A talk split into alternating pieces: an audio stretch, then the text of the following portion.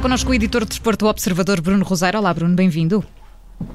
Olá, boa tarde. E queres falar de Pedro Gonçalves e de uma ausência que já se prolonga há três semanas. Sim, uma ausência que uh, agora já, já começa a pesar uh, e muito. Uh, em termos de resultados, o Sporting conseguiu travar essa série de três jogos sem, sem ganhar. Ainda assim é uma ausência que acaba por ser um bocadinho estranha se nós recuarmos a 31 de agosto, que foi quando soube da lesão do Pedro Gonçalves. ele estava convocado para a seleção para os três compromissos uh, últimos que a seleção teve, com a República da Irlanda, uh, com o Qatar, neste caso em particular, e depois com o Azerbaijão. Uh, foi dispensado a 31 de agosto com essa lesão que era apenas descrita como uma inflamação do pé.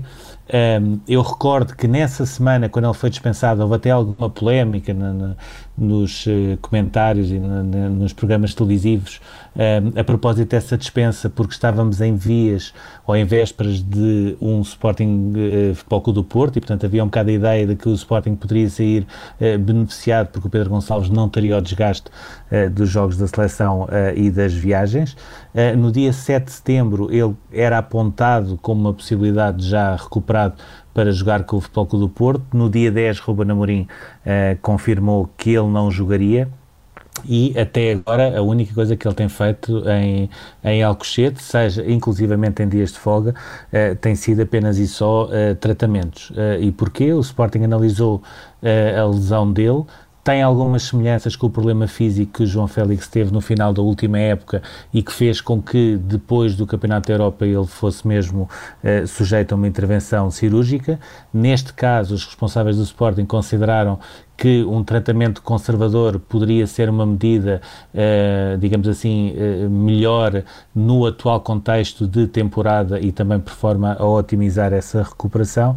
Uh, ainda assim, continua sem treinar com a equipa, não será opção na próxima sexta-feira no jogo com o Marítimo, eventualmente poderá já estar apto para, para Dortmund, mas há a possibilidade de ser, digamos assim, resguardado, porque depois de Dortmund o Sporting joga em Aroca e há mais uma paragem viagem uh, para as seleções de duas semanas e, portanto, também por aí uh, poderá ser eh, mais seguro resguardar o pote. E quando nós olhamos para os números, e aqui é a parte, se calhar, mais interessante avaliar, é que com o pote, o Pedro Gonçalves, que jogou nos primeiros cinco jogos, uh, inclusivamente na, na Supertaça, onde, onde acabou por ser decisivo nessa vitória do Sporting com o Sporting Braga. O Sporting tem o dobro dos golos em média, portanto, desceu sem os três jogos uh, com o pote de 2 para 1, um, tem menos remates, tem menos remates enquadrados e, portanto, até por aí e pelo momento que vive o Paulinho, pelo período de adaptação que o Sarabia também está a encontrar nesta altura no Sporting, é uh, fundamental na ótica de Ruben Amorim a recuperação uh, de Pedro Gonçalves. Veremos quando é que a mesma vai aparecer. Agora, contas feitas, nós formos ver aquilo que poderia ser só uh, uma inflamação de um pé e aquilo que foi anunciado como uma dispensa por parte da seleção, porque não poderia fazer os dois primeiros jogos, é bom recordar isso, porque a participação do Pedro Gonçalves no jogo com o Azerbaijão, que era o último de Portugal, não estaria supostamente em causa, já vai pelo menos ser uma recuperação que durará quase um mês e veremos, ficará por esse mês. E Bruno, o número do dia ontem, Rui Costa anunciou a candidatura à presidência do, do Benfica, trazes como número do dia o 70, ligado precisamente à estreia de Rui Costa no Benfica. Sim, também me ajudou, também me ajudou a fazer isto, porque ele próprio no seu, no seu discurso eh, fez questão de recordar essa, essa data, uhum. onde, onde faria 30 anos da sua estreia nos séniores do Benfica. Eh, curiosamente foi um jogo onde o Benfica até acabou por não ganhar na luz, empatou com o Estoril a 2, ele entrou Uh, ao minuto 70 para o lugar do José Carlos, uh, lateral direito, numa altura em que o Benfica estava uh, empatado a 1.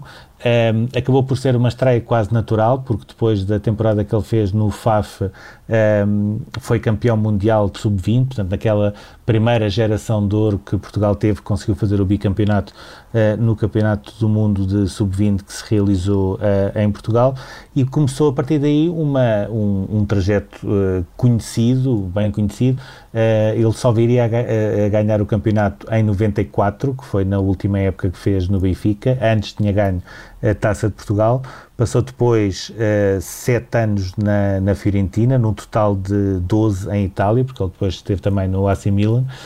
Um, acabou por ser, e ainda é hoje, uma grande figura da Fiorentina quando tinha propostas uh, desportivamente muito mais interessantes para si, e é bom recordar que naquela altura, em 94, o Rui Costa podia ter sido reforço do Barcelona, mas acabou, entre aspas, por uh, se sacrificar aos valores que estavam a ser apresentados pela Fiorentina, que eram muito melhores do que os valores apresentados pelo Barcelona. Voltou no final da época e, entretanto, de 2006 até hoje, já foi jogador, uh, já foi dirigente, já foi, ou dirigente, digamos assim, responsável pelo futebol, já foi administrador da SAD, já foi vice-presidente, é agora presidente interino e concorre agora, ainda antes dos 50 anos, à presidência do clube, uh, sendo que essas eleições estão marcadas para dia 9 e digamos que provavelmente a partir de segunda-feira é quando começaremos a ter uma campanha mais acesa entre Rui Costa e Francisco Benítez. E a terminar este tie-break de hoje, a memória do dia, vamos recuar 50 anos a um jogo único, Bruno, qual é?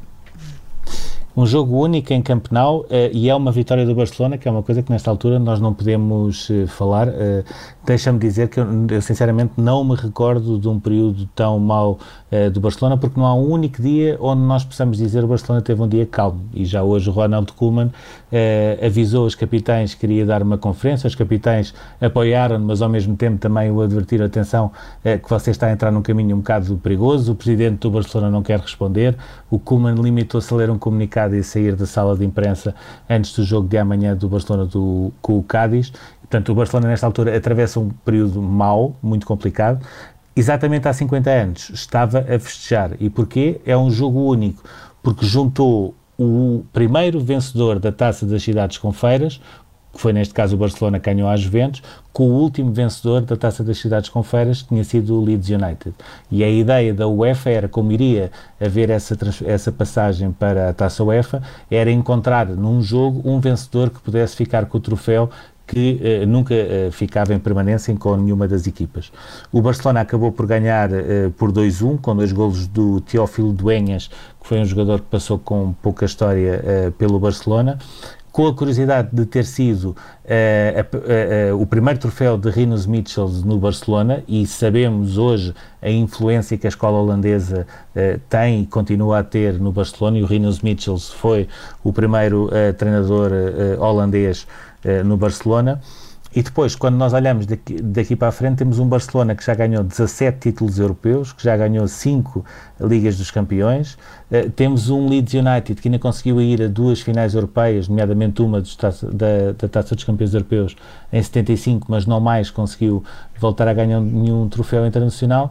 Uh, e hoje, sinceramente, apesar de todas as diferenças da dimensão dos clubes, uh, da massa associativa, dos próprios plantéis, a verdade é que o Leeds, não estando como estava o ano passado com o Marcelo Bielsa, porque este ano não está a ter esse rendimento, consegue ainda assim estar melhor do que o Barcelona, que está em completo uh, estado de causa. E eu, sinceramente, começo a não ver uh, como é que o Barcelona vai sair daí, uhum. assim como estou a olhar para a televisão e estou a ver que as Juventus ainda não consegue ganhar ao Spezia e também não consigo ver como é que as Juventus vai sair desta crise. Portanto, são dois grandes uh, que continuam em crise por motivos diferentes. A do Barcelona muito mais complicada.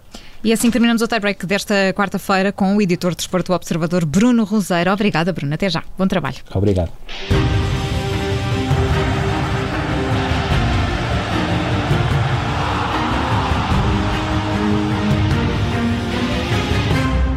Rádio